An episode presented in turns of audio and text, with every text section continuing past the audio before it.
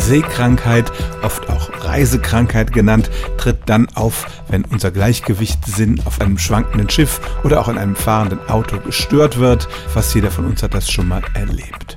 Umgekehrt, wenn man eine Weile auf dem Schiff gewesen ist und geht dann an Land, dann schwanken manche Menschen ganz seltsam. Auch das haben Sie vielleicht schon mal erlebt. Der Körper braucht eine gewisse Zeit, um sich wieder daran zu gewöhnen, nicht mehr auf dem Schiff zu sein. Das ist im Allgemeinen nicht weiter schlimm. Spätestens nach ein paar Stunden ist für die meisten Menschen dieses Phänomen vorbei. Aber es gibt eine Minderheit von Menschen, da hält diese Landkrankheit weiter an. Das wird auch mit dem schönen französischen Namen Mal de Débarquement Syndrom beschrieben, also tatsächlich die Landungskrankheit. Man weiß noch relativ wenig über die Ursachen. Mit dem Gleichgewichtssinn kann das eigentlich nicht mehr viel zu tun haben. Man nimmt eher an, dass das Gehirn einfach nicht in der Lage ist, wieder auf den Normalbetrieb umzustellen. Bei den Menschen, die davon betroffen sind, kann das Tage oder gar Monate dauern und es gibt auch noch kein Mittel dagegen. Den Leuten wird nicht direkt schwindelig, aber sie haben eben die Symptome einer Reisekrankheit.